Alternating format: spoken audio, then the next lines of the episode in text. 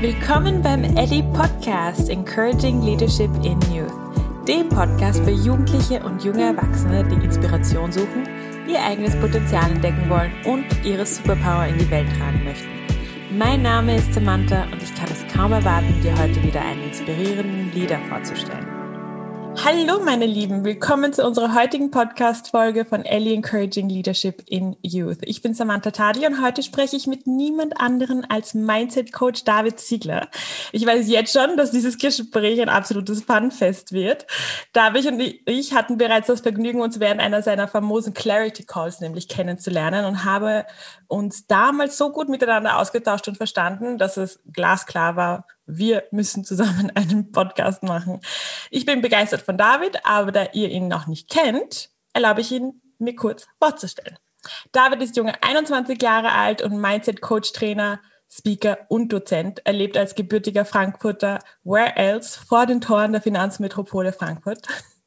Mit 13 hat er zum ersten Mal angefangen, sich mit Persönlichkeitsentwicklung auseinanderzusetzen. Und nach einer kurzen Karriere als Schulsprecher hat er nach seinem Abitur in in Österreich nennt man das übrigens Matura, mit 18 beschlossen, seinem Herzen zu folgen und seiner Berufung nachzugehen. Innerhalb von kürzester Zeit hat David sich un eine unglaubliche Anzahl von Ausbildungen einverleibt, regelrecht würde ich sagen. Unter den Coaches und Trainern im deutschsprachigen Raum gilt er nicht grundlos als absolutes Ausnahmetalent. Im September 20, 2019, Entschuldigung, nachdem er bereits seine eigene Akademie gegründet hat, hat David es sich nicht nehmen lassen, im jungen Alter von 19 Jahren sein Buch rauszubringen, Level Up Your Energy, das Geheimnis für Erfolg und Zufriedenheit indem er uns selbst sein entwickeltes Modell nahebringt.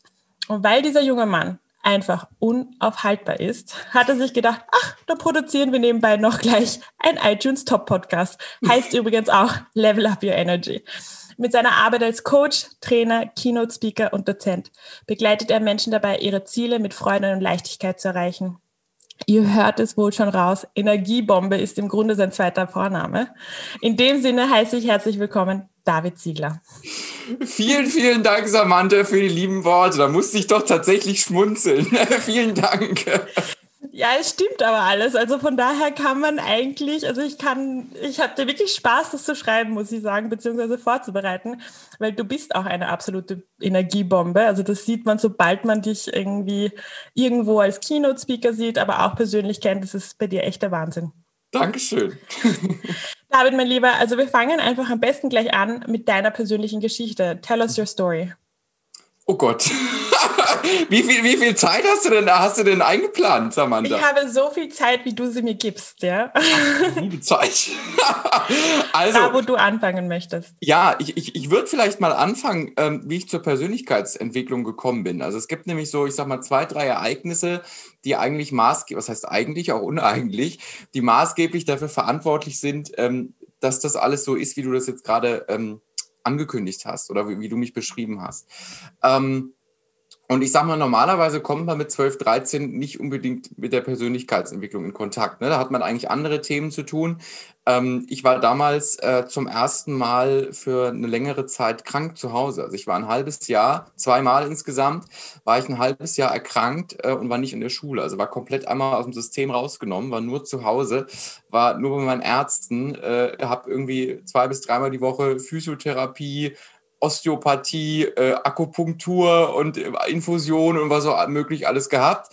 Das heißt, da war wirklich der reine Fokus auf, auf mich, auf meine Gesundheit. Ne? Gerade, das war ja auch so eine schwierige Phase. Ich habe das früher mal nie verstanden, wenn, wenn Ältere das so gesagt haben. Heute sage ich das auch. So 12, 13, das ist ja so ein bisschen eine schwierige Phase. und äh, das war auch in meiner Klasse so. Ne? Die haben sich dann alle, haben sich die Köpfe eingeschlagen und so. Und ich war halt nicht da, ja. Und habe mich halt voll auf meine Gesundheit fokussiert. Und äh, man muss dazu sagen, meine Eltern hatten schon immer so einen Hang zum, ähm, wie soll ich das jetzt ausdrücken? Ähm, so, so, so einen Hang zum, zum ähm, einen Hang dazu, einen eigenen Weg zu gehen, sage ich mal, ja. Und einen Hang dazu auch, sich, sich weiterzubilden auf einer anderen Ebene. Das heißt, so Sachen wie John Strelecki, das Café am Rande der Welt und so, das, das stand halt bei uns schon im Bücherregal. Ne? Meine Eltern waren da nie irgendwie so Junkies wie ich und die haben das auch nicht forciert oder so. Aber das, das war halt da, ne? Oder der Pfad des friedvollen Kriegers und so, das stand halt bei uns im, im Regal. Ne? So, und ich dachte dann halt so mit 12, 13, dachte ich so, Mensch, ne? Jetzt hast du ja also Zeit. Natürlich musst du dich viel um deine Gesundheit kümmern und Schule nacharbeiten und so, aber irgendwie dachte ich, ach komm, John Strelecki, guckst du doch mal rein. Ne? Und äh, so ist das, so kam das dann, dass ich äh, in diese Welt, sag ich mal, eingetaucht bin. Und das war für mich so zum, ich würde rückblickend eigentlich fast sagen, das klingt so traurig, wenn ich sage zum ersten Mal, aber ich meine das gar nicht so traurig. Aber das war zum ersten Mal was, wo ich, wo ich so, so ein Gefühl von, oh ja, das macht Sinn, hier bin ich zu Hause hatte. Ne?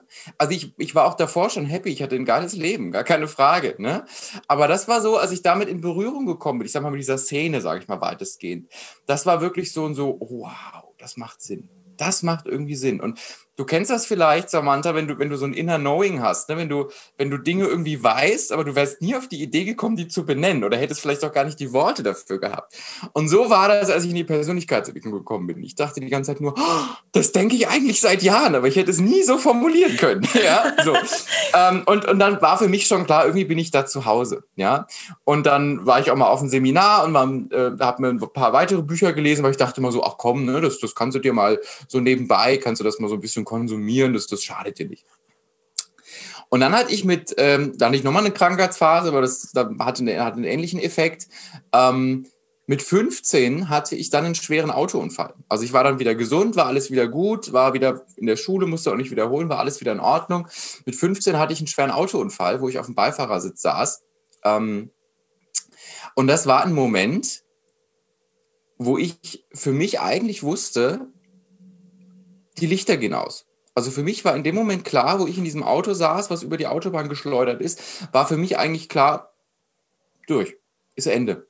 Und das war, ähm, ich habe das in dem Moment gar nicht so wahrgenommen. Also das, was, ne, was ich jetzt erzähle, das habe ich erst im Nachhinein so, so reflektiert und, und für mich eigentlich auch erfahren. Ähm, das war in dem Moment auch überhaupt keine Panik oder keine Angst. Ne? Das war nicht so, oh Gott, oh Gott, oh Gott, oh Gott, oh Gott, sondern das war einfach so, okay, du bist jetzt zur falschen Zeit am falschen Ort und du bist jetzt einfach hier und hast Pech. So. Und spannend war für mich im Nachhinein zu reflektieren, was dir in so einem Moment durch den Kopf geht. Und das Spannende ist, dass diese ganzen, ich sag mal, Alltagsthemen, und ich möchte damit jetzt nicht kleinreden, ganz, ganz wichtig, aber so diese Sachen, über die man sich oft Gedanken macht und die oft da, dazu führen, dass man sich nicht lebt oder dass man sich nicht so ausdrückt, wie man sich ausdrücken möchte, oder dass man nicht seinen Weg so geht, sondern dass man eher äh, für andere lebt, dass man eher den Erwartungen anderen gerecht wird, als, als seinen Herzensweg zu gehen. Das sind alles so Gedanken von wegen so, oh je, was denken die anderen und darf ich das und kann ich das und bin ich da gut genug für und so. Komischerweise habe ich da festgestellt, dass in Momenten, wo es hart auf hart kommt, dass diese Gedanken keine Rolle spielen. Sondern da geht es wirklich nur um die Frage, okay, hast du die Zeit genutzt? War das in Ordnung? Hast du genug Freude gehabt? Hast du genug Liebe empfunden für dich, für das, was du tust, für andere, für deine Mitmenschen, für deine Familie, was auch immer? Und war das okay so? Und da habe ich festgestellt, ja, prinzipiell schon. Aber wenn ich jetzt sozusagen nochmal die Möglichkeit habe, ja, dann möchte ich das nutzen weil ich möchte nie, und es ist tatsächlich ein, ein großer, würde ich sagen, Motivator oder, oder ein großes Warum auch für meine Arbeit. Ähm, ich möchte nie an den Moment kommen, dass, dass ich merke, okay, bald geht's zu Ende und ich denke, scheiße, hättest du mal. Das ist für mich das Schlimmste. Geht für mich gar nicht. Ne? Und es gibt ja immer wieder Untersuchungen, auch was, was Sterbende bereuen und was Sterbende denken. Und ein ganz, ganz großer Teil sagt immer, ich ich wünschte mir, ich hätte mich mehr gelebt oder ich wünschte, ich hätte mich weniger auf die Meinung anderer ähm, fokussiert. Ja. Und das ist für mich, das waren für mich zwei Ereignisse. Zum einen dieser Weg in die Persönlichkeitsentwicklung, dieses, dieses Homecoming so ein bisschen, wo ich merke, okay, ich bin hier zu Hause. Und auch dieses Erlebnis, dass ich gesagt habe, okay, hör auf, Dinge aufzuschieben und fang an, wirklich dich zu leben im Kern. Ähm, und für mich war schon immer klar, eigentlich schon mit 14, 15, dass ich gern in die Richtung Coaching, Training gehen will. Äh, und für mich war aber auch immer klar, äh, musst erst mal 20 Jahre Führungskraft sein in einer Bank und dann darfst du das machen, wenn du graue Haare hast. und äh, ich habe dann ähm, ja, das waren natürlich viele Coachings, die ich selber auch in Anspruch genommen habe und viele, viele Prozesse, die dann dazu geführt haben, dass ich festgestellt habe, nee, du musst das jetzt machen. Und ähm, gepaart dann auch mit, mit dem Rückhalt, aus, den ich dann aus Fachkreisen auch sehr schnell hatte, war für mich klar, ähm, ich, muss, ich muss das so machen. Und ähm, das, das war so vielleicht so, so, so, eine Kurzfassung von, von meiner Story und von den Ereignissen, die wichtig sind, um vielleicht zu verstehen, warum Dinge jetzt so sind, wie sie sind. Nein, aber es ist wunder, wunderschön, wie du das auch beschrieben hast, eben diese Geschichte. Also ich habe ja die Geschichte schon mal gehört von dir mit dem Autounfall. Ich habe mir nämlich unter anderem deinen TEDx-Talk angeschaut. Ähm, das war TEDx Youth, Schloss Hansenberg. Ähm, war auch jetzt im Jänner 2020. Und da beschreibst du das auch wunderschön, was das eigentlich mit dir gemacht hat. Und ähm, wenn ich darf, würde ich dir gerne nochmal vorlesen. Du hast es zwar schon gesagt, aber ich fand es so schön, wie du das damals gesagt hast, nämlich, ich würde es dir gerne vorlesen. Ähm, und ich fing an, mir Fragen zu stellen, um mein Leben ein bisschen zu reflektieren. Und mir fällt auf, dass es in dem Moment total egal ist, wie meine Haare aussehen oder was meine Freunde davon halten, wie ich mein Leben gestalte. Sondern mir fällt auf, dass ich darüber nachdenke, ob ich in der Zeit, die ich hier verbracht habe, genügend Freude und Liebe für mein Umfeld und zu dem, was ich tue, empfunden habe. Und ob ich meine Zeit genutzt habe, um wirklich einen Unterschied zu machen. Und wenn ich mal von diesem Planeten gehen sollte, der festen Überzeugung zu sein, dass ich ihn ein bisschen besser verlassen habe, als ich ihn vorgefunden habe. Also dieser Satz hat mich so weggehaut, als du den gesagt hast. Also der war grandios. Also beziehungsweise überhaupt der Talk war grandios, aber ja, da war ich richtig, richtig berührt. Wie Dankeschön. war das für dich damals mit dem TED Talks Talk? Also wie ist das zustande gekommen zum Beispiel? Das würde mich auch total interessieren. Du, das ist eine ganz lustige Geschichte. Und zwar, und zwar habe ich 2020 äh, zum ersten Mal ein Vision Board gemacht. Und ähm, das war am 1.1., weil ich, ähm, ich war, mit, war bei meiner besten Freundin, habe mit der Silvester gefeiert im Sauerland hier in Deutschland. Und ähm, sie hat, sie macht immer jedes Jahr Vision Board. Dann haben wir am 1.1. gesagt, komm David, wir müssen Vision Board machen. Und ich immer so, ja, okay.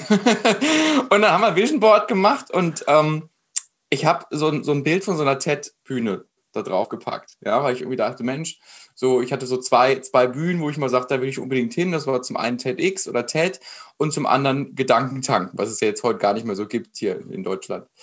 Ähm, und dachte, ja, irgendwann ne, kann, kann man sich auch mal bewerben und schickst du da mal ein Video ein und so. Und ich habe das aber gar nicht gemacht. Ich habe mich da nie beworben, ich habe nichts eingeschickt, weil ich mal dachte, das machst du irgendwann mal, wenn du dazu ready bist. Kennst du ja. So, ne? Und ähm, dann ähm, war, ich glaube, das war ja, das war ungefähr zehn Tage später oder sowas, war die besagte beste Freundin, mit der ich das Vision Board gebaut habe, war bei mir in Frankfurt. Und wir waren frühstücken in Frankfurt, weiß ich noch ganz genau. Äh, das, äh, der, das Café heißt Das Herz. Da haben wir veganes Frühstück gehabt, war ganz großartig. Und dann kriege ich eine Nachricht über Instagram von einem, ähm, von einem Bekannten von mir, der ähm, für mich damals bei der Gründung ganz, ganz ausschlaggebend war, weil ich damals, als ich mich, kurz bevor ich mich entschlossen habe, okay, ich gründe jetzt, 2000, 18, kurz vor meinem Abi, habe ich ein Startup-Coaching bekommen von Startup Teams. Das ist eine Initiative, die quasi Jugendliche unterstützt, die was gründen wollen, mit Coaching, mit allem, was dazugehört. Und einer der ähm, Organisatoren von, von Startup Teams hat mich auf Instagram angeschrieben, ja, von wegen, ey, äh, hast du nächste Woche Freitag Zeit? Und ich gucke in meinen Kalender und ja, klar, ich Zeit. Was ist denn los? Bist du in Frankfurt, wo wir was essen gehen oder so? Sagt er, nee, ich spreche da auf dem Event und die haben da auch TEDx und ähm, die brauchen noch wen. Hast du da Bock drauf? Und ich sitze da und denke, ah, ja klar habe ich da Bock drauf. Und ähm, ne, mit morgens äh, um, um 10 beim Frühstück, ne, gerade noch irgendwie einen vollen Mund gehabt. Und äh, ja, dann hat sich das, dann war natürlich helle Aufregung. Mein, meine, ähm, meine Freundin, die da mit dabei war, ist auch Speakerin, Kollegin, äh, deut, also deutlich älter als ich und hat auch viel, deutlich für mehr Jahre damals auch schon Erfahrung gehabt. Und ähm, dann sind wir dann nach dem Frühstück direkt nach Hause gefahren. Ich habe das mit Ted geregelt, habe dann die Guidelines zugeschickt bekommen. Und dann saßen wir den ganzen Tag hier in meinem Arbeitszimmer mit Flipchart und haben meine Keynote mit konzipiert. Ähm, und äh, eineinhalb Wochen später äh, stand ich dann auf der Bühne bei TEDx. Das war äh, sehr, sehr schön. Das war großartig. Ja. Wahnsinn, also wie manchmal die Sachen einem doch zufliegen in dem Fall. Aber ja ich meine, gleichzeitig, ich bin mir sicher, dass ein paar Jugendliche sich denken, ja, aber das Glück, das kann man doch gar nicht haben, ähm, dass jemand einfach auf ihn zukommt. Aber das ist ja auch erarbeitet gewesen. Also wie du gerade selbst beschrieben hast, du warst ja davor bei ähm, im Startup Teens, hast du das, das habe genau. ich das genau. richtig? Ja. Genau. Startup Teens, hast dich dort quasi präsentiert und dadurch ist dann diese Opportunity gekommen. Genau, das war, das war Netzwerk. Ne? Also wie gesagt, ne, das war, das war absolut Netzwerk. Und ich sag mal, wenn ich natürlich nicht ähm, diese, diese Reputation schon gehabt hätte. Das heißt, auch, auch im Januar 2020, wenn du mich gegoogelt hast, dann hast du was gefunden. So, ne? Und wenn das natürlich nicht da gewesen wäre, dann hätte mein Bekannter mich wahrscheinlich noch so empfehlen können, da hätten die auch gesagt, hier, Ziegler, lass stecken. Ja? Keiner kennt dich, äh, wir wissen gar nicht, ob du überhaupt was auf dem Kasten hast. Äh, brauchen wir nicht, ja.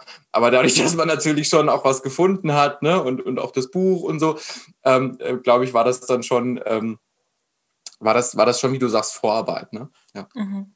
Und wie war das mit dem Buch? Du hast es jetzt eh gerade erwähnt. Wie war das, also dieser Prozess? Weil du hast ja doch irgendwie äh, relativ radikale Entscheidungen getroffen und sehr früh. Ähm, du hast eben dich entschieden nach der Mut äh, Matura wollte ich schon sagen, aber eigentlich ist es ja Abitur bei euch. Ähm, hast du dich entschieden, okay, ich werde jetzt selbstständig, let's go for it, tun wir das. Und dann nächster Step, so, ich schreibe jetzt einfach ein Buch und dann eben nächster Step, Podcast. Also wie, wie, wie ist das für dich in dieser Entscheidungsfindung? Wie triffst du diese Entscheidungen oder ist es etwas, was einfach kommt und du weißt gar nicht, woher? Oder ist das etwas, wo du sagst, na, ich muss das erst durchdenken und ich bin sehr strategisch? Wie ist das für dich? Du, das ist eine sehr gute Frage. Und ähm, das beschäftigt mich tatsächlich auch immer wieder, weil ich mich ganz, ganz oft reflektiere und immer wieder feststelle, dass ich entweder Entscheidungen sehr, sehr, wie du sagst, radikal und auch sehr rational treffen kann, oder ich bin dann so voll der Gefühlsmensch. Aber so, so eine Mischung aus beidem merke ich immer wieder. Ähm, das, das kann ich zwar sozusagen herbeiführen, aber wenn ich so die, die großen Entscheidungen meines Lebens reflektiere, war das immer entweder oder. Ähm, also entweder sehr rational getroffen oder sehr emotional. Und ähm, dass ich so früh gegründet habe, muss man da, da muss man eigentlich noch eine ganz, ganz witzige Geschichte dazu erzählen. Ähm, ich habe mein, mein Abi ja gemacht ähm, mit, der, mit der Erwartung oder mit dem Ziel, ein halbes Jahr später äh, medizinische Informatik zu studieren. Frag mich bitte nicht, wie ich auf medizinische Informatik gekommen bin.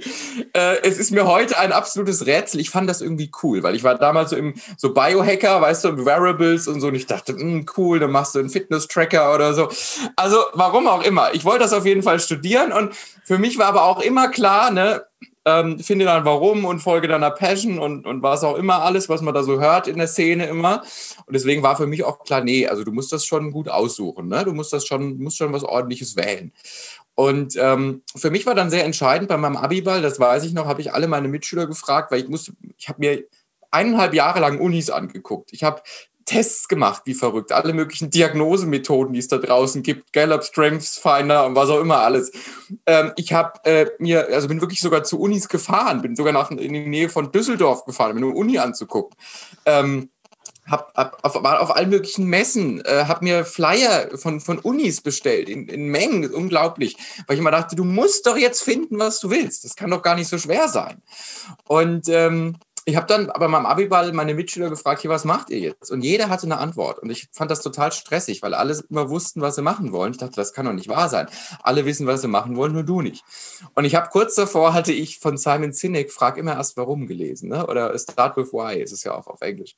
Ähm, und ich habe dann direkt, naja, machen wir es mal wieder Simon, frag, fragst du mal warum. So. Und habe meine Mitschüler immer direkt gefragt, warum machst du das? Warum machst du das? Und dann kam nichts ich habe tatsächlich keine Antwort auf die Frage erhalten, die, die für mich zufriedenstellend war. Sondern immer so, ja, probier es mal aus oder mein Dad hat es auch gemacht oder so. Und dann war für mich klar, okay, nimm dich erstmal raus, nimm dich mal ein halbes Jahr aus dem System raus und guck erstmal, ne, was du möchtest in Ruhe und so. Und, und so kam das, dass ich, das war eigentlich der, der erste Step dazu, dass ich, dass ich mich, sage ich mal, dagegen entschieden habe, zu diesem konventionellen Weg zu gehen. Weil in diesem halben Jahr habe ich dann gesagt, okay, machst du was Schönes, schreibst du einen Blog habe ich einen Blog geschrieben. Persönlichkeitsentwicklung für Jugendliche. Den gibt es gar nicht mehr, der ist gehackt worden. und ähm, habe ich einen Blog geschrieben, den natürlich auch kein Schwein gelesen hat, weil ich sage mal, Zielgruppe 13 bis 16 liest kein Blog, ja, aber ist was anderes. Ähm, war auf jeden Fall mein Anfang. Und dann habe ich tatsächlich ein Kleingewerbe damals angemeldet weil ich ganz gerne so, so von Amazon, so wenn ich ein Buch empfehle oder so einen Affiliate-Link unten reinpacken wollte, weißt du? So. Und deswegen habe ich gegründet. deswegen habe ich gegründet, weil für mich war ja klar, du bist zu jung. Du musst erst 20 Jahre Bank und dann Führungskraft und dann Coach. Obwohl ich eigentlich immer wusste, dass ich das machen wollte. Und ich habe zugleich auch schon Coaching-Ausbildung damals gemacht. Nicht, weil ich jetzt schon Coach, also ich wollte schon Coach werden, aber ich wollte immer warten, weil ich darf das ja noch, ich bin ja noch zu jung. Ähm, und habe deswegen Coaching-Ausbildung gemacht, weil ich die, die Hoffnung hatte, wenn ich Coach bin, dann kann ich mich selber so weit coachen, dass ich endlich weiß, was ich jetzt machen möchte. deswegen habe ich Coaching-Ausbildung gemacht. Und meine, meine, meine erste richtig, richtig große Coaching-Ausbildung, die ich dann mit 17, 18 gemacht habe, ähm, Hochschulzertifikat im Mentalcoaching. Das ging echt monatelang, auch richtig mit Tests und Prüfungen und dann noch offline und so. Das habe ich nur deswegen eigentlich gemacht, ja. Und, ähm, und, und so kam das. Also deswegen, ne, die, diese radikale Entscheidung, ich mache das jetzt so, die, die gab es eigentlich eigentlich nicht. Also das, das hat sich so entwickelt aus dem Gefühl heraus, ich muss mich mal rausnehmen. Und das war dann halt so ein, äh, also es wäre eigentlich nichts mehr anderes gegangen. Ne? Weil wenn, wenn du weißt, wer du bist und wenn du weißt, was du kannst und was du willst und dich dann mit Absicht dagegen entscheidest, dann ist das ein, ein Level an Selbstbetrug, sage ich jetzt mal so ganz hart, was ich für mich nicht aushalten kann. Also ich hätte es nicht aushalten können zu sagen, okay, ich weiß, was ich will, aber ich mache es nicht. Hätte ich nicht, hätte ich für, für, also vor mir selber nicht verantworten können. Und, und so kam das dann, ähm, gepaart auch mit, mit meiner Vision, mit den Werten, die ich habe, dass ich gesagt habe, okay, jetzt geht's all in, ja. Und mit dem Buch, das ist ganz lustig, weil ähm, für mich war schon immer klar, eigentlich schon immer, seit ich glaube ich acht bin oder so, dass ich mal ein Buch schreiben will. ich wusste immer, irgendwann schreibst du mal ein Buch. Und ähm, ich habe dann auch in diesem halben Jahr den, den Versuch unternommen, ein Buch zu schreiben. Bin kläglich dran gescheitert, weil ich den ganzen Tag nur vom Word-Dokument saß, getippt habe, gelöscht habe, getippt habe, gelöscht habe. Dachte, nee, das mag niemand, das doof. Und ähm, dann habe ich im, nach meiner Coaching-Ausbildung, ich habe dort, also nach der intensiven, nach der mehrmonatigen, dort habe ich ganz viele Kollegen kennengelernt. Also damals waren sie noch keine Kollegen, heute sind es Kollegen, ganz viele Menschen eben kennengelernt, die den Job machen, den ich immer machen wollte, die äh, große Konzerne, die große DAX-Konzerne trainieren, die äh, Führungskräfte coachen, die, die jeden Tag diesen Job machen, von dem ich eigentlich schon immer geträumt habe. Und die haben alle gesagt, David, wir treten dir sowas von in den Hintern, wenn du jetzt nicht loslegst. und da habe ich gesagt, gut, okay, wenn die das sagen, weil die haben echt Ahnung, dann mache ich das. Und ähm, dann war für mich dieses, dieses Buch, das, das schwebte immer wie so ein Damoklesschwert über mir. Irgendwann musst du ein Buch schreiben. Ne? Und das liest du dann ja auch, wenn du Coach wirst, ja, Expertenpositionierung und Buch und so. Und dann habe ich tatsächlich im, lass mich mal überlegen, im Januar, Februar 2019 Genau, ja, Ende Januar kam ich von der Ausbildung wieder, war für mich klar, okay, jetzt schreibst du ein Buch. Im Februar habe ich das geschrieben. Im Februar saß ich nur einen ganzen Monat hier vor meinem Rechner, habe geschrieben. Äh, und dann ist dieses Buch entstanden. Und ähm, das kam dann im September raus, wird dann schön gesetzt, haben dann schöne Bilder dafür gemacht. Und äh, du hast, stimmt, du hast das auch. Habe ich auch. Und ich habe das Buch nach wie vor ich habe das Buch nach wie vor wahnsinnig lieb, weil es einfach für mich in einer, in einer Zeit entstanden ist, die für mich auch sehr bedeutsam und sehr wegweisend war. Und äh, trotzdem denke ich tatsächlich immer mal wieder drüber nach, dem Buch ein Update zu geben, weil ähm, ich immer wieder feststelle, dass, ähm, dass das Buch eigentlich gar nicht mehr so richtig abbildet, eigentlich gar nicht mehr so richtig zeigt, äh, in, in welcher Tiefe ich auch arbeite mittlerweile. Ja, aber deswegen, ich habe das Buch immer noch wahnsinnig lieb und es steht hier bei mir auch zu Hause an jeder Ecke. Das ist eine Wahnsinnsgeschichte, David. Du, äh, ich, in der Geschichte, auch die du jetzt erzählt hast, ist mir doch aufgefallen, dass, und ich glaube, das ist etwas, womit sich viele identifizieren können, die diesen Weg durchgehen, den du auch gemacht hast. Und zwar, dass man die Tendenz hat, sich selbst einzureden, dass man nicht gut genug ist.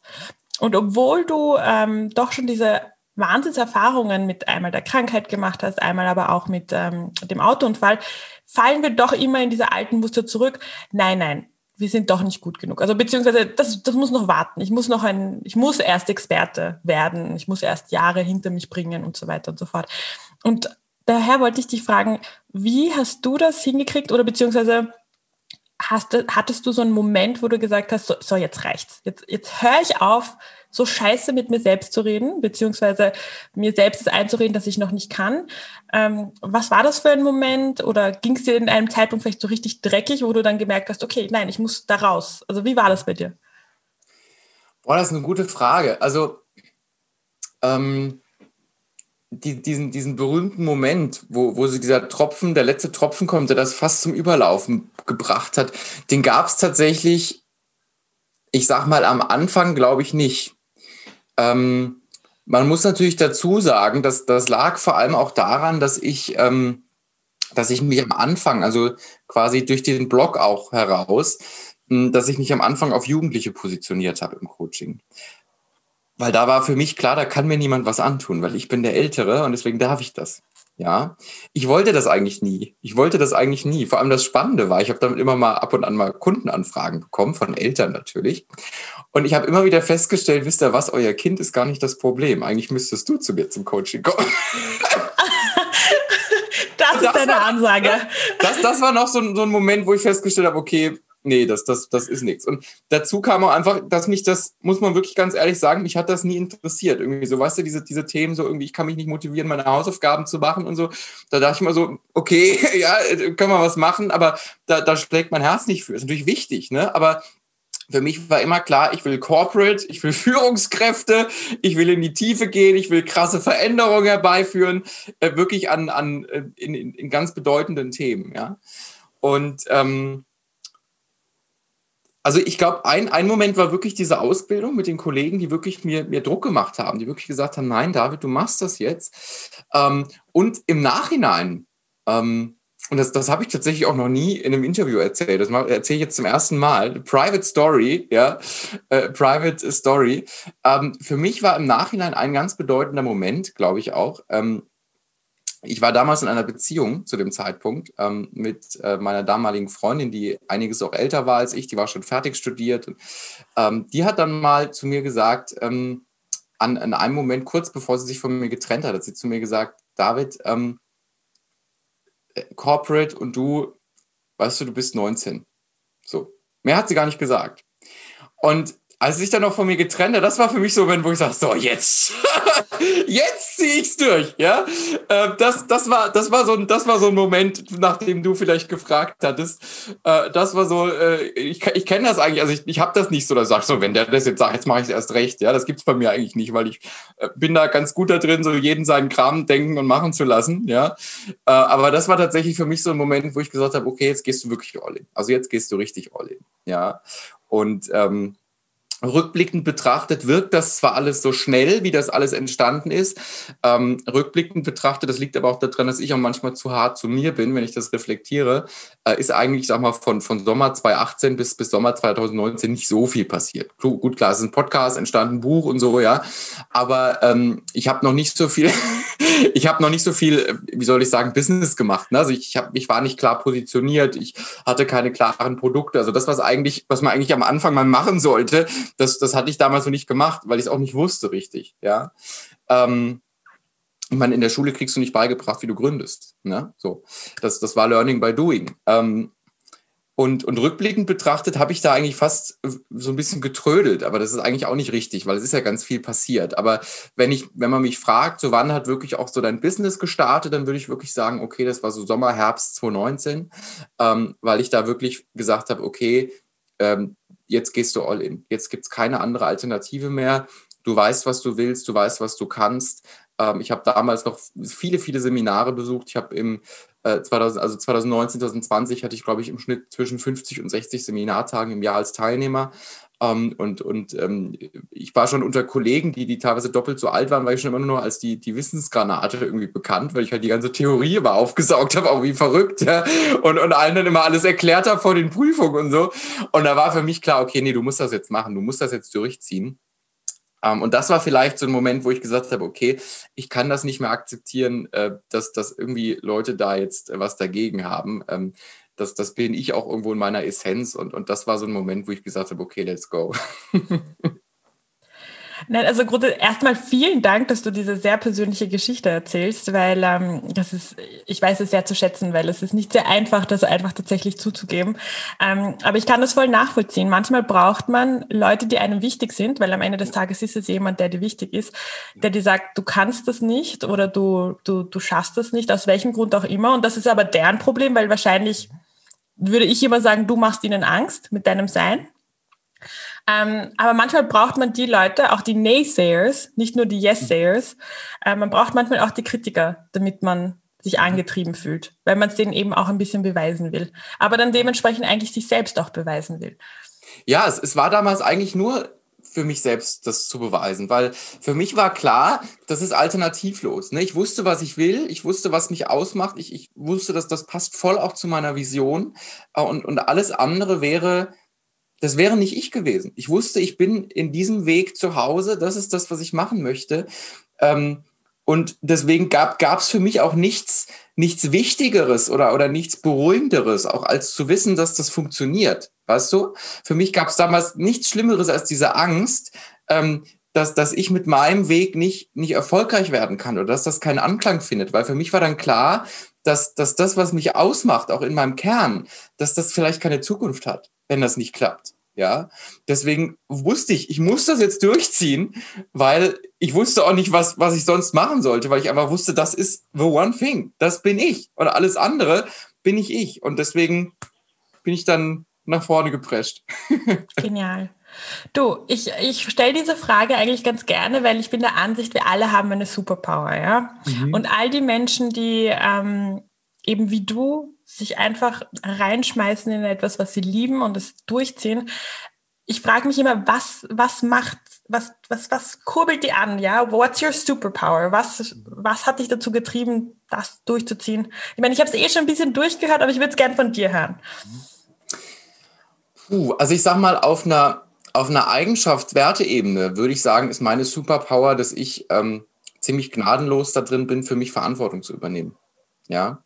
Ähm, das heißt irgendwie, der, das ist doof, weil der hat diesen das gemacht oder mein Leben ist doof, äh, weil der und der das und das gesagt hat, das gibt's bei mir nicht. Ja, also auch, ne, ich bin auch mal am Nölen, das gehört auch mal dazu, das ist menschlich, ja, das ist vollkommen in Ordnung, äh, das muss auch mal sein. Aber für mich war schon immer klar, am Ende des Tages gibt es nur eine Person, die dafür verantwortlich ist, wie dein Leben aussieht, und das bist du selber. Ja? Ähm, und ich habe das damals in meiner Krankheitsphase für mich begriffen, weil wenn, wenn du nicht gesund bist, ähm, dann kannst du nicht jemanden anderen dafür verantwortlich machen. Also na klar, wenn, wenn du irgendwie äh, angefahren wurdest oder was auch immer, ist natürlich eine andere Geschichte, ja. Aber wenn, wenn du krank bist, dann geht es nicht darum, wer ist jetzt schuld, sondern geht es darum, Verantwortung dafür zu übernehmen, dass du wieder gesund wirst. Das ist die einzig, das ist der einzig bedeutende Punkt. Das heißt, ich habe sehr, sehr früh gelernt, Eigenverantwortung zu übernehmen. Und das war auf einer mh, auf einer, auf einer Eigenschaftswerte oder ist auf einer Eigenschaftswerteebene, glaube ich, meine Superpower, weil für mich damit immer klar ist, okay, ich will irgendwas, ich habe irgendein Ziel, ich habe irgendeine Vision, ich habe irgendein Bild, ich habe irgendeinen Traum, okay, let's, geh voran dafür, ne, weil, weil du bist dafür verantwortlich, ob du das erreichst oder nicht. Ähm, das auf einer, auf einer, auf einer Eigenschafts- und Werteebene. Ich würde mal sagen, auf der, auf der Fähigkeitsebene natürlich meine Arbeit. Ne? Also in, in der Tiefe ähm, Veränderungen herbeizuführen. Das ist, ähm, würde ich sagen, ist meine, ist meine Superpower. Ähm, und ich würde tatsächlich behaupten, dass ich dafür auch schon immer irgendwo ein Talent gehabt habe. Ja. Ähm, und, und das, wie auch immer man dieses Talent benennt, das ist mit Sicherheit ähm, eine Superpower von mir.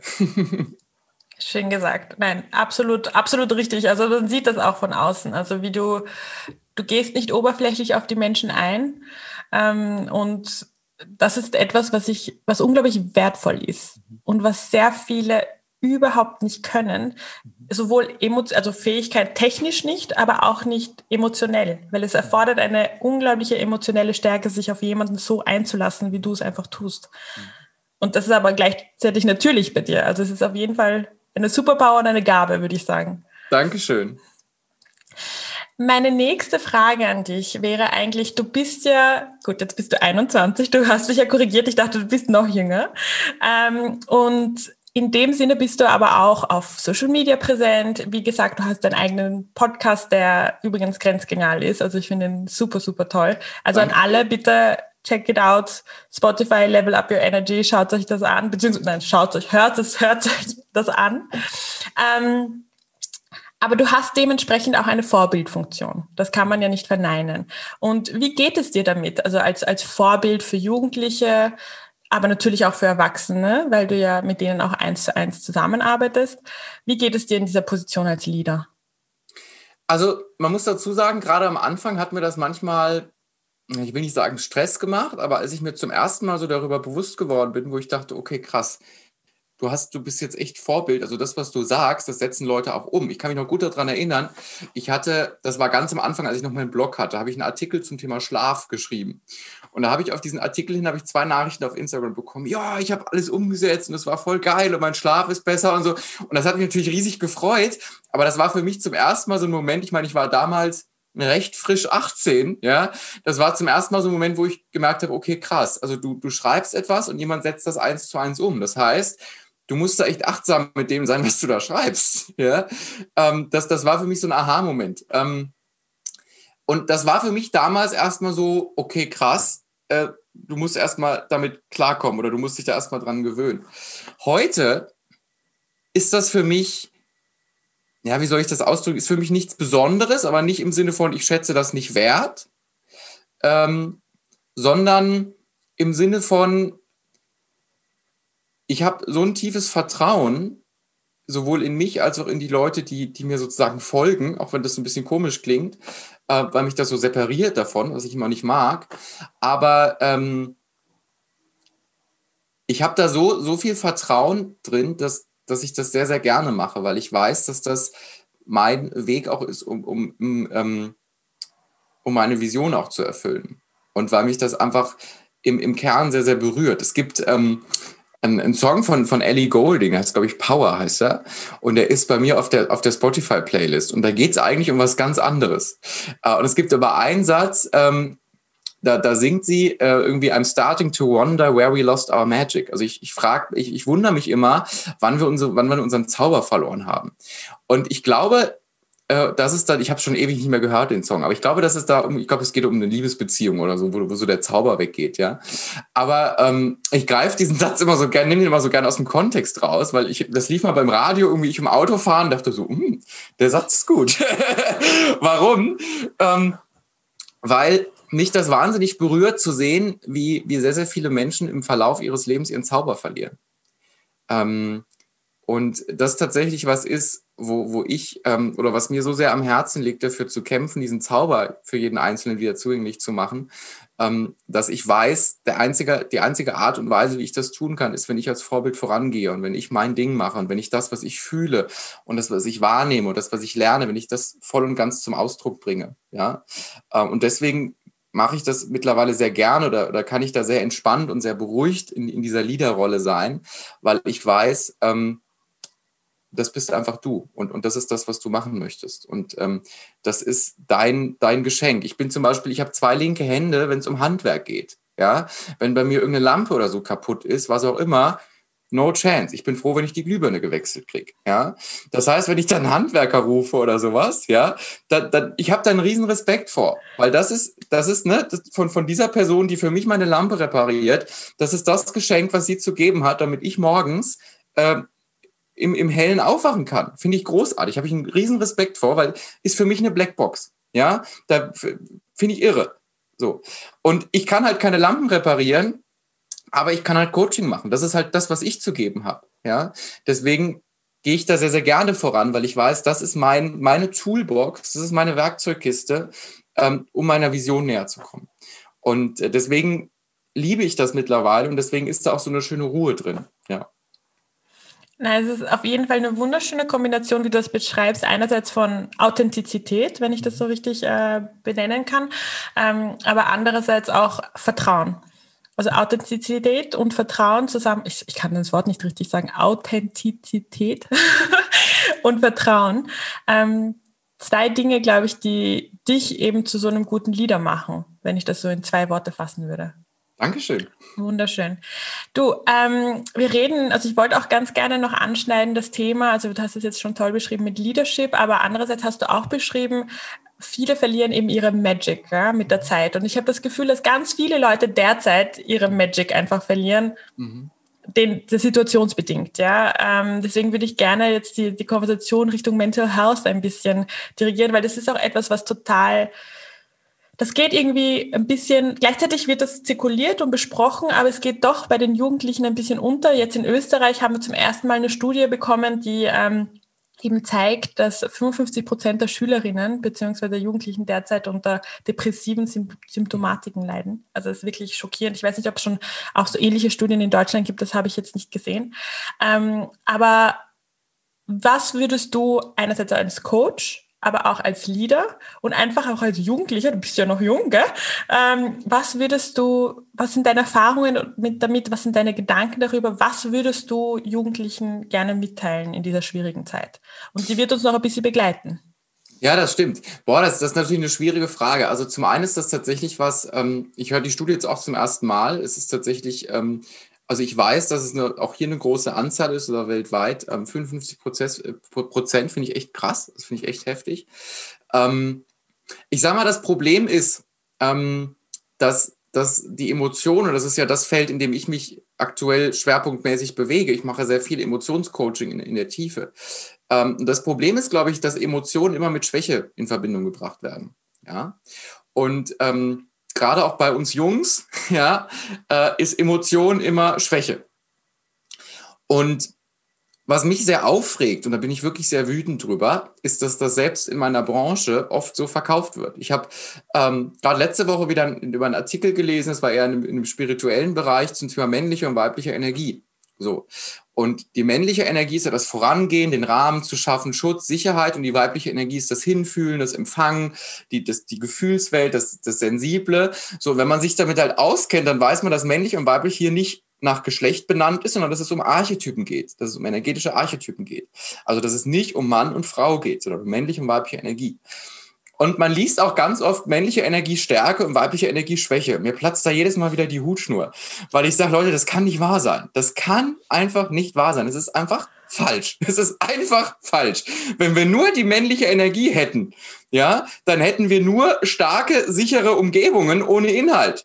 Das ist genauso schwach wie äh, eine Gefühlswelt ohne starken und sicheren Rahmen. Ja, so.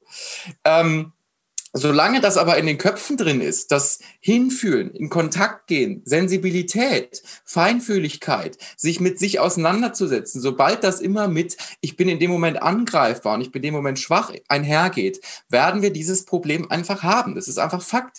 Da, da, da bin ich jetzt einfach mal pessimistisch, ja. Sobald wir diese Überzeugung haben, sobald ich Gefühle zeige, sobald ich mich verletzlich zeige, sobald ich auch mich aufmache, bin ich angreifbar. Sobald diese Überzeugung da drin ist, wird das schwierig.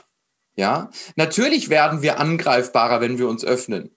Die Frage ist aber, wo können wir unsere Stärke draus ziehen? Indem wir einen Deckel draufkleben. Ich sage mal, wie beim Auto, wenn so die Öllampe aufleuchtet, ein Pflaster drauf zu kleben. Ja, werden wir dadurch stärker oder werden wir dadurch stärker, dass wir uns vielleicht mal kurz verletzlich zeigen, dass wir uns mal kurz öffnen, diese Energie nutzen, diesen Flow nutzen, uns mit uns befassen und uns danach besser kennen und, und uns selbst besser verstehen.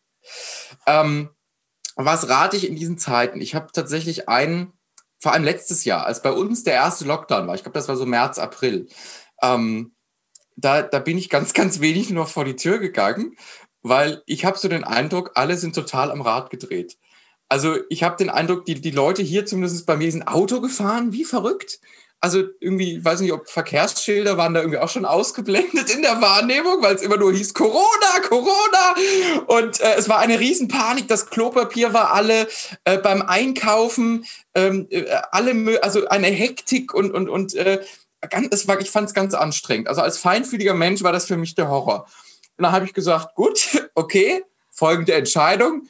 Ich habe hier mein Häuschen, das Wetter ist schön, ich mache hier mein Ding und was da draußen abgeht, I'm out.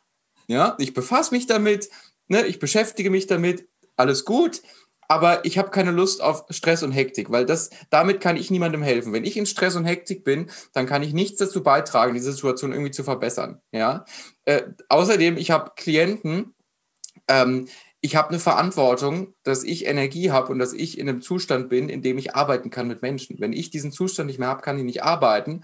Äh, deswegen, da hängt auch noch ein anderer, also da hängt nicht nur mein eigenes Wohlbefinden dran, sondern das Wohlbefinden von anderen. Deswegen war für mich klar, okay, Tür zu, ja, du machst ja deinen Sport, du machst ja dein Ding äh, und so. Hektik und Panik ist nicht deins. Ähm, und das ist tatsächlich natürlich was Unbefriedigendes, weil ich bin kein Freund davon zu sagen, mach einfach dein Ding und blend irgendwas aus, weil das ändert ja nichts an der Tatsache, dass Probleme und Themen da sind. Ja? Ähm, trotzdem sage ich tatsächlich, gerade auch in, in Zeiten wie diesen, macht das manchmal Sinn zu gucken ähm, oder bei sich zu bleiben. Ja, bei sich zu bleiben und zu gucken, okay, was tut mir jetzt gut, was tut mir nicht gut und vor allem, was liegt in meinem Verantwortungsbereich. Ich habe zum Beispiel einen guten Bekannten, ähm, der tatsächlich in meinen Augen, er würde das selbst, glaube ich, nicht so sehen, aber der tatsächlich in meinen Augen auch große Probleme mit Mental Health, gerade in Corona-Zeiten hat. Der schreibt sich jeden Tag, hat so, eine, so, eine riesen, so einen riesen Blog mittlerweile, schreibt sich jeden Tag die Inzidenzzahlen auf. In seinem Kreis und in Deutschland. Ja. Und da habe ich halt auch gesagt, du, also klar, ne, ich gucke mir die Zahlen auch mal an und ich finde es auch wichtig, mal zu wissen, wie es gerade so aussieht. Aber die Frage ist, was machst du mit den Zahlen? Sagt er, ja, ich schreibe mir die auf. Und sage ich, was machst du denn dann damit? Ja, weiß ich nicht. Er sagt, okay, entweder folgende zwei Alternativen. Entweder du machst irgendwas mit den Zahlen, du arbeitest mit den Zahlen, du guckst dir die an, äh, du beschäftigst dich damit, was das bedeutet oder was auch immer. Oder du lässt das bitte, weil es eh nichts bei dir verändert. Der einzige Unterschied ist, ich mache mich die ganze Zeit verrückt und ich gucke die ganze Zeit Zahlen und aufschreiben und oh je, ich werde bald krank und bla bla bla. Aber wenn das für dich nichts verändert in deinem Verhalten, wenn das für dich nichts ändert in dem Wissen, was du hast, für deine Fähigkeiten, dann hinterfrag mal, ob dir das gut tut. Ja, und, und das ist tatsächlich auch jetzt in, in Corona-Zeit was, was ich empfehle.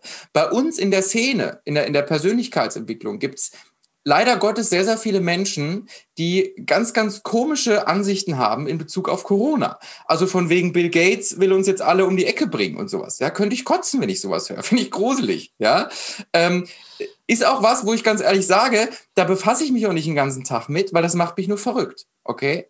Ähm, Deswegen gerade in Zeiten wie diesen, ich finde das nicht befriedigend zu sagen, okay, wenn dir was nicht dient oder so, dann pack das weg, weil wir haben einfach Sachen auch auf unserer Welt, die sind einfach doof und die müssen wir auch betrachten. Und da ist das auch kein guter Tipp zu sagen, raubt mir das Energie oder gibt mir das Energie, wenn mir das Energie raubt, dann raus, ja? Weil manchmal müssen wir uns auch unangenehme Dinge angucken, das ist einfach so. Aber wir haben momentan auch einfach nur begrenzte Möglichkeiten. Das ist einfach so. Wir können vor manchen Sachen auch einfach nicht weglaufen. Das ist einfach Fakt. Und deswegen sage ich mittlerweile wirklich ganz, ganz oft, guck, was ist in deinem Verantwortungsbereich. Wenn das in deinem Verantwortungsbereich liegt, dann beschäftige dich damit, dann geh da rein, dann befass dich damit. Bei allem anderen prüfe einfach sehr, sehr vorsichtig, was tut mir gut, was tut mir vielleicht nicht gut, wo steigere ich mich den ganzen Tag rein in, in Themen, die mich total verrückt machen, wo ich aber weiß, dass ich nichts daran ändern kann. Ja, ähm, das ist ganz, ganz, ganz, ganz wichtig. Ohne natürlich sich so abzukapseln. Das ist auch nicht gut zu sagen, ist mir total egal, was da draußen abgeht. Ja, ist auch nicht, ist auch nicht besonders doll. Aber manchmal brauchen wir das, um bei uns anzukommen. Ansonsten jetzt mal losgelöst von, von Corona, das Thema ist ja auch äh, abgelöst von Corona ein Riesenproblem, ähm, ist, dass wir, dass wir uns nicht leben. Dass, dass wir uns einfach nicht mehr trauen, und das ist wirklich ein gesellschaftliches Problem, dass wir uns oft nicht mehr trauen, uns zu leben, weil wir den Eindruck haben, dass wenn wir uns leben, dass wir dann nicht mehr beliebt sind, dass wir dann nicht mehr anerkannt, anerkannt sind, dass wir dann auf Instagram nicht mehr gut aussehen, dass wir dann Follower verlieren, dass wir dann Freunde verlieren, dass wir dann äh, nicht mehr so beliebt sind, dass Leute was gegen uns haben, dass wir Kritik bekommen, dass äh, Menschen komische Nachrichten schreiben, äh, dass wir vielleicht nicht erfolgreich werden können und, und, und. Mm. Und ich habe letzte Woche einen Workshop, war das letzte Jahr, letzte Woche habe ich einen Workshop gegeben für, für selbstständige Unternehmer und wir haben unter anderem über Positionierung gesprochen, ähm, wie man eine Marke positioniert. Und, und ich sage da immer ganz schön, wer glatt ist wie ein Aal, ist nicht greifbar. Ja, das heißt, wenn ich gerne ein, ein gesundes Umfeld haben möchte, wenn ich Menschen haben möchte, mit denen ich eine tiefe Beziehung habe, dann muss ich greifbar sein ja, dann, dann kann ich nicht so wischiwaschi, ich möchte irgendwie allen gefallen, ja, weil dann kriege ich zwar ganz, ganz viele Leute, mit denen ich irgendwie nett plaudern kann, aber wirklich in der Tiefe versteht mich da eigentlich niemand und ich verstehe auch niemanden in der Tiefe. Und so ist das, so ist das mit uns selber auch. Wir können uns selber schwierig greifen und wir verlieren uns selber, wenn wir uns immer so um uns rumwinden. So, wenn wir eigentlich wissen, wer wir sind und was wir wollen, aber denken, nee, die Gesellschaft will das nicht, der will das nicht, irgendwie mein Vater hat da was dagegen und und und. Ähm, und was, was dann entsteht, und das ist bei vielen ist das bewusst und bei vielen ist das vor allem unbewusst. Ich glaube, beim Großteil passiert das unbewusst, ist, dass wir uns eigentlich ganz oft selbst verleugnen vor uns selber. Und das ist ein, eine Grundvoraussetzung in meinen Augen, äh, in denen wir keine emotionale Gesundheit erlangen können. Wenn wir uns selbst eigentlich, wenn wir uns vor uns selbst verstecken. Ja. Das heißt, was, was rate ich grundsätzlich immer bei solchen Themen, ist wirklich in Kontakt mit sich zu gehen. Mal 20 Minuten, halbe Stunde am Tag, muss gar nicht mal so lang sein, vielleicht sogar nur fünf Minuten, zehn Minuten. Wirklich mal alles auszublenden und einfach mal sich zu fragen, was ist gerade los? Wie geht es mir gerade? Was nehme ich für Emotionen wahr? Kann ich die vielleicht benennen? Wo fühle ich die in meinem Körper? Wenn ich rausgefunden habe, okay, ich bin vielleicht traurig, ich bin wütend, dann mal zu gucken, warum bin ich denn traurig? Warum bin ich denn wütend? Was ist denn passiert? Wenn ich darauf keine Antwort finde auf die Frage, was ist passiert oder was ist das Problem, dann stelle ich immer ganz gerne die Frage, was müsste passieren, damit das besser wird? Weil wir dadurch meistens mehr zu Ressourcen kommen und mehr die Antwort finden können, was, was wir verändern müssen. Und dann, wenn man die Antwort darauf hat, die Frage, was kann ich jetzt tun? Und wenn wir das regelmäßig machen, wenn wir wirklich regelmäßig mit uns in Kontakt gehen, dann würde ich behaupten, dass das mit die beste Prävention ist, gerade zu solchen Themen, weil wir schon ganz, ganz früh, ganz, ganz achtsam sind und feststellen, wenn vielleicht irgendwas mit uns gemacht wird oder wenn wir irgendwie uns gerade verbiegen, was uns nicht gut tut, dass wir feststellen, halt, das bin nicht ich, das ist nicht meine Essenz, sondern das ist gerade irgendwie eine Angst oder so in mir und ich kann das reflektieren und ich kann mich jetzt aktiv dazu entscheiden, mache ich das oder mache ich das nicht. Und wenn wir das haben, wenn wir in Kontakt mit uns sind, wenn wir uns verstehen, wenn wir verstehen, was in uns passiert, dann entstehen auch komische Glaubensmuster weniger. Dann entstehen auch komische Überzeugungen weniger, die uns, die uns das Leben schwer machen, wo wir den ganzen Tag an uns zweifeln, wo wir traurig sind, wo wir nicht mehr wissen, wie es weitergeht. Weil wir dann genau wissen, was in uns passiert und was, was wir tun müssen, damit es vorangeht. Ja? Ich habe neulich ähm, äh, eine, eine Keynote gegeben in Österreich, online auch, und er hat mich da tatsächlich danach der Moderator gefragt und gesagt, wissen, weißt du, mich würde mal was interessieren. Was macht ein David, also hast du überhaupt so richtig beschissene Tage? Und wenn ja, was machst du dann? Und dann habe ich gesagt, natürlich habe ich die. Ja, natürlich habe ich total beschissene Tage und die habe ich auch gar nicht mal so wahnsinnig selten. Ja, die habe ich genauso oft wie ganz, ganz viele andere da draußen auch. Ne, ich bin ja, ich bin ja auch nur ein Mensch. Ja? So, das ist ganz normal. So.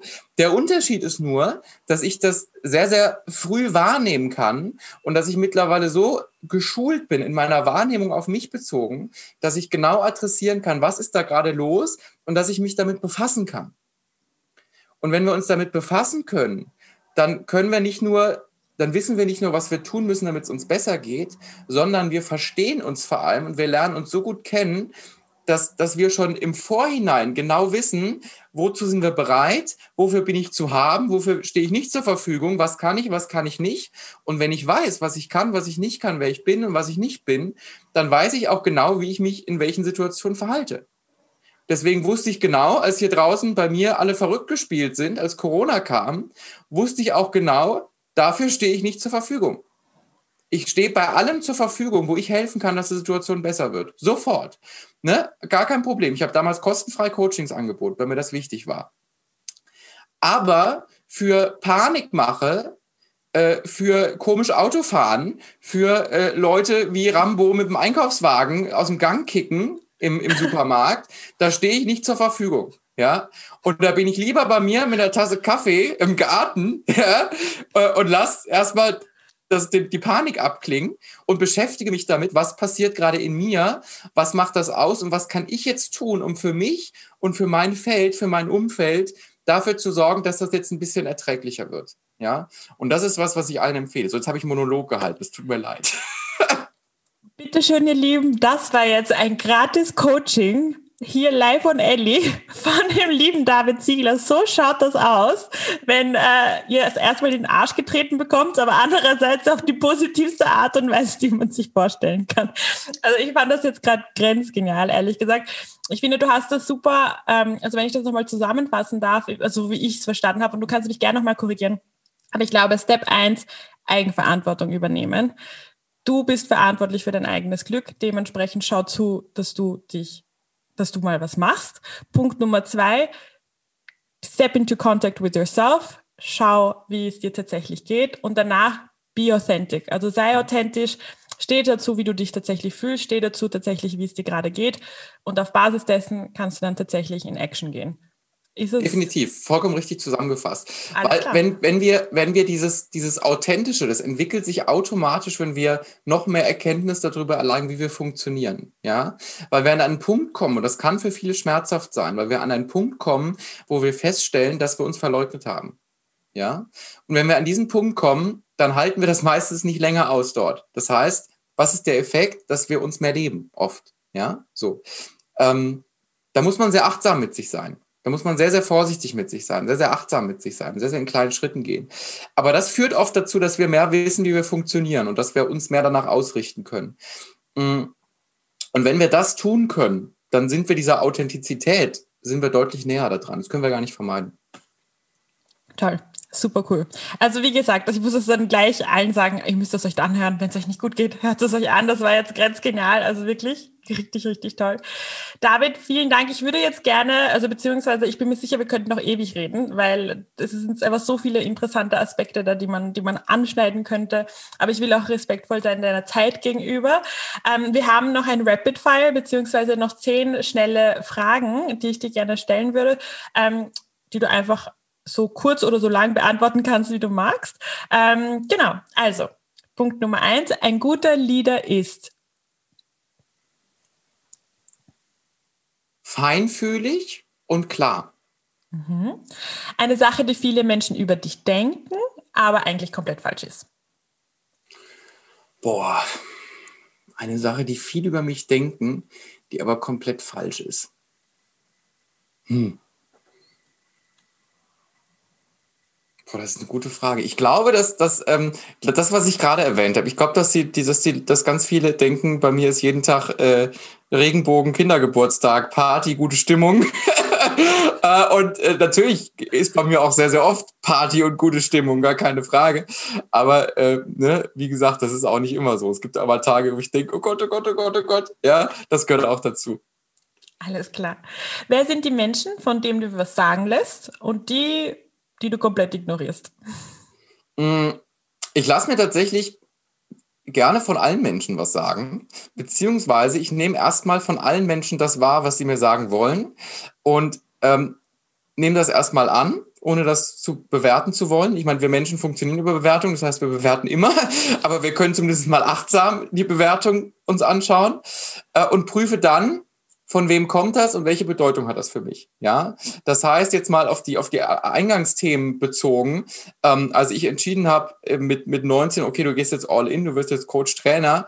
Ähm, habe ich auch mal geguckt, wenn da jemand was dagegen hat und jemand gesagt, das geht nicht und blablabla, habe ich auch mal geguckt, okay, kennt die Person sich damit aus? Hat die Person meine Ziele schon erreicht? Wenn nicht, dann darfst du das nochmal gesondert betrachten, ob du dem vielleicht zu viel wert bei bist. Ja, deswegen erstmal nehme ich alles wahr und nehme ich erstmal alles an.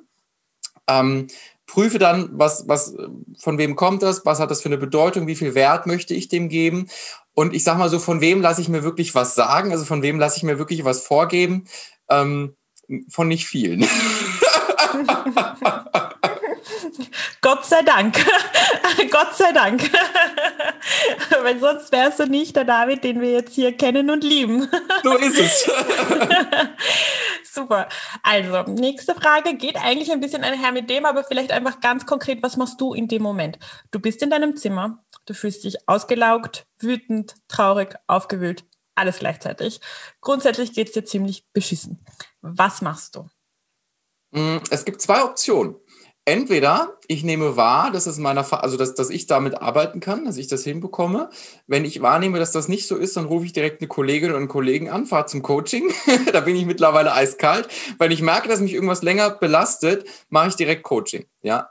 Ähm, ansonsten, was mache ich? Ähm, ich mache dann tatsächlich ganz oft den Klassiker. Also ich gehe natürlich erstmal in Kontakt. Das heißt, ich blende erstmal 20 Minuten, halbe Stunde äh, Handy aus, Uhr aus, äh, was auch immer wenn ich natürlich Termine habe, muss ich gucken, dass ich schnell ins Date komme, dass ich das jetzt durchziehen kann, ja, und dass ich dann danach in Kontakt gehe. Ähm, 20, 30 Minuten zu gucken, okay, was ist gerade wirklich los? Was ist gerade wirklich das Thema? Was beschäftigt dich gerade? Warum geht es dir gerade so? Äh, was ist der Kern dahinter? Das heißt, wenn ich weiß, was der Kern dahinter ist, weiß ich, was ich auch tun kann, um das besser zu machen. Und äh, was ich dann tatsächlich auch gern mal mache, ist Jogginghose, Hoodie und äh, chillen. Ja, weil Emotionen, und es ist ganz, ganz wichtig noch als Ergänzung äh, auch zuvor, Emotionen sind uns ja, ich sag mal, gegeben worden oder haben wir, um uns ausdrücken zu können. Ja. Und wenn wir die nicht ausdrücken oder wenn wir die nicht wahrnehmen, wenn wir die nicht, ähm, im Englischen sagt man to honor, ne? wenn wir die nicht, wenn wir die nicht schätzen sozusagen, wenn wir die nicht honorieren, ähm, dann, dann drücken wir die sozusagen weg und dann entstehen emotionale Blockaden. So ganz vereinfacht gesagt. Okay, da ist eine, natürlich ein Riesenweg dazwischen und eine Riesentheorie und so, ja. Aber wenn wir, wenn wir Dinge wegdrücken, wenn wir, wenn wir so Sachen wie so, ne, wie die, wie das Pflaster auf der Öllampe, dann entstehen die Themen, dann entstehen die Probleme. Wenn wir aber wahrnehmen, was Sache ist, gucken können, okay, Verantwortung übernehmen, was kann ich tun, damit das besser wird? Oder sich einfach mal rauszunehmen, einfach mal zu sagen, okay, ich habe heute einen scheiß Tag, ja, äh, das, das einfach auch mal anzunehmen und zu gucken, was kann ich tun, damit es mir besser geht. Ich mache das heute und morgen geht es mir wahrscheinlich besser. Äh, das dann auch mal zuzulassen. Sonntag zum Beispiel war für mich so ein Tag. Sonntag war so ein Tag, bin ich mit dem falschen Fuß aufgestanden. Ja, da Jasmin hat auch schon gesagt, du bist ja heute komisch drauf. Und sagt, ja, das stimmt, ich bin heute komisch drauf. Ja, äh, was habe ich Sonntag gemacht? Ich habe wirklich Jogginghose, habe mir mein iPad geschnappt, habe mich ein bisschen weitergebildet, ein bisschen was gelesen, was mir gut getan hat weil ich wusste, Montag ist wieder alles gut. Deswegen in Kontakt gehen, alles Erdenkliche tun, damit es einem besser geht und aber auch wahrnehmen und, und achtsam sein mit dem, was gerade in einem passiert. Sehr schön. Dem komplementär zu deiner Jogginghose und deinem Hoodie, was wäre dann dementsprechend dein größtes Guilty Pleasure? Boah. Äh. Was du wahrscheinlich auch machen würdest, wenn es dir nicht so gut geht, dann hab. Also was, was, ich, was ich tatsächlich nicht mache, wenn es mir nicht so gut geht, aber ich sag mal, das, das Ungesündeste, was ich äh, super, super gern habe, ist Roséwein. aber aber, aber den, den trinke ich nicht, wenn es mir nicht gut geht. Sehr gut, aber grundsätzlich ist es ein Guilty Pleasure, weil du solltest, also du willst eigentlich keinen Alkohol trinken. Habe ich das richtig verstanden? Ja, also ich sag mal, es ist natürlich nicht so gut, ja, aber ähm, das ist schon was Feines. Gerade so im Sommer, wenn man was Leckeres isst und dann irgendwie einen schönen kühlen, kühlen Rosé dazu, das, das ist schon schick. Alles klar, das heißt, wenn wir uns mal sehen, dann gibt es Rosé, würde ich vorschlagen. Sehr gerne. Super, das letzte Konzert, bei dem du warst. Oh, das ist lange her das letzte Konzert, bei dem ich war, ich glaube, das war, nee, das ist gar nicht so lange her. Das war letztes Jahr, ich glaube im August oder so, war ich im Autokino-Konzert ähm, bei Revolverheld. Ja. Ah, Revolverheld, habe ich auch schon lange nicht mehr mitgekriegt. Wie schaut dein Büro aus? Äh, so wie, wie ihr hier seht, das heißt, hier hinten ist mein Sneaker an der Wand. Ja, ich bin großer Sneaker-Fan. Ich habe, äh, glaube 30 Paar Schuhe oder so. Ich liebe Sneakers. Das ist auch so ein bisschen mein Markenzeichen, äh, weil wenn ich auf Seminaren bin, dann habe ich immer pro Tag ist so, so eine Macke von mir, habe ich immer pro Tag ein Paar Schuhe dabei. ähm, also genau, das ist mein Büro. Da hinten sind, sind hier Fachbücher, äh, alles Mögliche, was man. Ein Gehirnmodell ist noch am Start. Hier, da, ist, da liegt mein Gehirn. ähm, äh, von Ausbildung, Unterlagen. Das ist ein, ein, kleiner Auszug. Der Rest ist im Schrank da drüben. Ein Sofa ähm, zum, zum Meditieren, zum Entspannen, zum Nachdenken. Hier ähm, kleines Technik-Setup mit ein paar Monitoren für Streaming und Co., wenn man mal Keynote gibt oder Workshop oder so. Und eben Sneaker. Das ist mir ganz, ganz wichtig. Der Sneaker, okay. Dementsprechend, ich frage mich jetzt, was deine Antwort kommt, ob das, das womit kann man dir immer eine Freude machen? Mit Roséwein. Sneakers? mit, mit Schuhen. Ähm, mit Trüffelchips. Ich liebe Trüffelchips. So Kartoffelchips mit, mit Trüffelgeschmack. Ne? Könnte ich, mich, könnte ich mich hinlegen für. Äh, und womit kann man mir immer eine Freude machen? Hm, man kann mir eine riesige Freude machen, wenn man, wenn, wenn ich bei jemandem spüre, dass die Person das mit Liebe tut. Und zwar sowohl, wenn man mich zum Beispiel einlädt, äh, ich habe zum Geburtstag letztes Jahr, bin ich von einem sehr, sehr, sehr, sehr, sehr, sehr engen Freund, bin ich zum Essen eingeladen worden. Und das war sowas Schönes. Also da hat man mir eine Riesenfreude mitmachen können, weil da so viel Liebe drin gesteckt hat. Aber man kann mir auch eine Riesenfreude machen, wenn ich merke, dass jemand das, was er tut, mit einer Riesenliebe tut. Da, da flippe ich absolut aus. Wenn ich irgendwo was bestelle, wenn ich irgendwo ähm, Essen bin und ich merke, da, da bedient mich jemand, der das absolut mit Liebe macht. Ähm, oder ähm, ich, ich lasse mich irgendwo beraten, ich kaufe irgendwo was ein, ich lasse mich beraten und ich merke, da ist jemand, wo wirklich das Herz dafür schlägt. Da kann man mir eine Riesenfreude machen und da, da, da flippe ich auch aus. Ich habe mir neulich ein neues Auto bestellt und ich habe dieses Auto beim Autohaus bestellt, wo das Auto ein bisschen teurer war als bei einem anderen Autohaus. Warum? Weil dieser Verkaufsberater mich so genial beraten hat und weil da so viel Liebe drin war, dass ich gedacht habe, ich muss das da machen. Deswegen, äh, was macht mir Freude, wenn ich merke, dass Menschen für sich einstehen und, und ganz viel Liebe in das reingeben, was ihnen am Herzen liegt.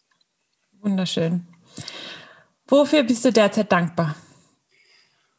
Ähm, ich bin derzeit wahnsinnig dankbar dafür, dass ich gesund bin. Ähm, ich bin wahnsinnig dankbar dafür, dass ich ähm, ja, dass ich meinen Weg gehen darf, ne? dass, es, dass es Menschen gibt, die, die da mit mir gemeinsam den Weg gehen und ähm, die, ähm, die sich auf diese sehr intensive Reise auch zu sich selbst machen in, in meinen Formaten. Äh, ich bin wahnsinnig dankbar für meine Familie. Ich liebe meine Familie, finde das ganz, ganz großartig.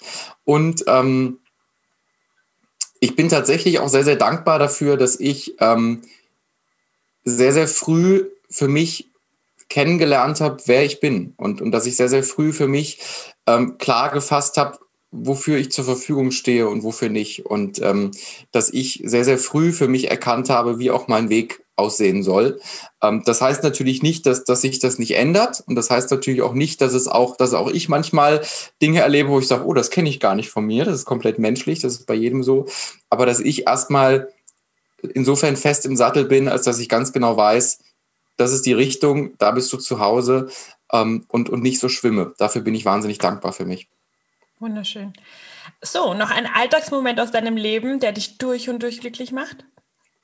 Ein Alltagsmoment. Mhm. Also was ich ja liebe, was ich ja liebe, ist äh, morgens äh, mit dem Auto äh, ins Fitnessstudio zu fahren, äh, schön im Auto die Musik aufzudrehen, wenn Sommer ist, ein bisschen Fenster runter, die warme Luft rein reinfliegen lassen, schön Musik hören, äh, ins Fitnessstudio fahren, Sport machen, auspowern, nette Menschen treffen, äh, nach Hause fahren, Kaffee trinken und dann kann der Tag beginnen. Das sind die Alltagsmomente, die mich tatsächlich wahnsinnig glücklich machen. Zum einen der Sport und zum anderen äh, ein bisschen gute Musik im Auto. Ich liebe es, Auto zu fahren, ich liebe gute Musik und das macht mir wahnsinnig viel Freude.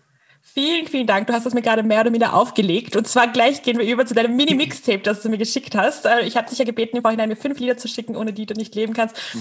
Und ich musste so lachen. Ich schwöre dir, ich musste so lachen damit.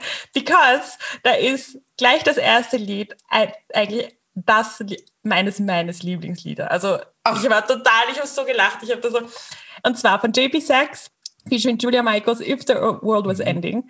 Absolutes Lieblingslied von mir. Dann haben wir One Republic I Live, der RD Remix, aber spezifisch. Motrip So wie du bist featuring Larry. Das auch, das dritte Lied übrigens, ist mein Sommerlied von letztem Jahr. Und für mich ist das so das Lied, wo ich im Auto fahre und bei mir die Mädels drinnen habe, die nehme ich jetzt auch bei Ellie mitmachen. Also musste ich auch total lachen. Dann cool. Natalie Taylor Surrender und Galantis Runaway. Was sagen diese fünf Lieder über dich? Also jedes Lied hat für mich natürlich eine besondere Bedeutung. Ne? Und If a World Was Ending ist tatsächlich ein Lied, als ich das zum ersten Mal gehört habe, habe ich total geheult. weil, ähm, weil mich dieses Lied so sehr berührt, zum einen von, von, den, von der Stimme her, von, von beiden, die so wahnsinnig irre ist irgendwie. Und zum anderen, weil, weil ich das Lied so zauberhaft finde, weil für mich, es geht ja um ein, um ein Pärchen, was sich getrennt hat. Ähm, und, und es gibt eben ein Erdbeben, ne? die Welt geht sozusagen unter und, und ähm, das heißt ja von wegen, wenn, wenn, wenn die Welt jetzt untergehen würde, dann auch wenn wir nicht mehr zusammen sind, dann, dann würde ich dich zu mir holen und würde dich halten ne? und, und würde ähm, mit dir hier kuscheln und wir würden uns einen schönen Abend machen und ich wäre trotzdem für dich da, auch wenn wir uns verletzt haben. Ähm, und, und ich finde das Lied so wahnsinnig zauberhaft, weil es ähm, weil es uns auch immer daran erinnert, dass es, dass es, glaube ich, Menschen gibt, ähm, dass auch wenn wir vielleicht, wenn wir mit denen nicht, in Kon also keinen Kontakt mehr haben oder wenn die uns verletzt haben, wenn die uns verlassen haben, aber dass es Menschen gibt, mit denen wir immer irgendwo anders verbunden bleiben als, als mit anderen. Und weil das tatsächlich für mich, ähm, weil das für mich auch Liebe bedeutet. Also auch wenn mich jemand verletzt hat und auch wenn mir jemand wehgetan hat, dass ich trotzdem sage, du bist trotzdem noch ein besonderer Mensch für mich. Ähm, ich kann auch irgendwo die Vergebung gehen und wenn die Welt morgen untergehen würde, dann würde ich dich trotzdem zu mir einladen und würde dich halten. Ja, ähm, das finde ich so wahnsinnig zauberhaft, weil das ist für mich, äh, das sind für mich die Aspekte von Liebe tatsächlich, diese Bedingungslosigkeit, die Absichtslosigkeit. Ne? Ähm, I Lived, der, der Remix, also ich liebe elektronische Musik auch, deswegen der Remix, ähm, ist für mich wahnsinnig besonders, weil es kein Lied gibt, was ich tatsächlich auch von den Klängen her mag, was so sehr über das Thema Polarität, ähm, ich sag mal, spricht oder was so sehr die, die Polarität des Lebens im, im Kern benennt. Ähm, weil bei I Live geht es oft darum, ähm, mutige Schritte zu gehen, vielleicht auch mal auf die Fresse zu fliegen und dass das aber zum Leben dazugehört. Ne? Und, und ähm, ich glaube, es gibt so eine Passage, wo er auch singt, ähm, es, es, lief nicht alles gut, aber ich kann mit Glück davon sprechen, dass ich gesagt, dass ich sagen kann, ich habe gelebt. Ja. Und wir haben halt einfach, ne, es gibt ein universelles Lebensgesetz, das Gesetz der Polarität. Wo schwarz ist, ist weiß, wo Licht ist, ist Schatten, wo was Gutes ist, ist was Schlechtes. Das heißt, wenn du Menschen fragst, beschreibe dein Leben in einer Kurve, dann wird dir niemand so eine Gerade zeichnen können, sondern es wird immer irgendwie so eine Sinuskurve sein. Und das gehört dazu. Und für mich gehört, und das ist tatsächlich auch ein großes Ziel von Persönlichkeitsentwicklung in meinen Augen, für mich gehört zu einem gelungenen Leben dazu, dass wir für uns lernen, wie wir diese Polarität wie so eine Welle surfen können. Dass wir sagen, auch wenn wir hier unten sind, haben wir ein geiles Leben oder können wir wahnsinnig viel daraus ziehen. Ähm, und deswegen ist iLift so besonders für mich. Ähm, Runaway ist so ein absoluter Dance-Song, ja, hat aber auch eigentlich eine ganz schöne Bedeutung. You and I finde ich ganz, ganz zauberhaft. Ist tatsächlich, ich glaube, einer der meistgehörtesten Lieder von mir auf Spotify, weil ich das seit Jahren begleitet mich das. Und es gibt eigentlich wenige Lieder, die ich so seit Jahren regelmäßig höre, weil irgendwann denke ich immer, komm, ist gut. aber das ist schon Ewigkeiten. Ähm, Surrender ist für mich ähm, ist, ist, ist, mir, ähm, ist mir zum ersten Mal begegnet, äh, letztes Jahr, so im August oder so. Ähm, und Natalie Taylor hat natürlich eine engelsgleiche Stimme. Ja, also wenn ich natürlich versuche, das unter der Dusche nachzusingen, dann komme ich da natürlich nicht ran. das sind Universen dazwischen. ja. Ähm, und hat für mich deshalb eine sehr, sehr schöne Bedeutung. Ähm, sie singt in einem Teil von wegen, wenn, wenn du bereit bist, ähm, dann können wir loslassen. Und ähm, ich habe das in der Zeit, ist mir das ähm, kommen mir direkt die Tränen. mir ist das in der Zeit begegnet, wo mein Hund im Sterben lag. Und ähm, das war sehr besonders, weil das so ein Moment des Loslassens war auf beiden Seiten.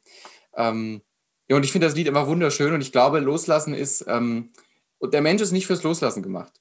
Unser Gehirn liebt es festzuhalten.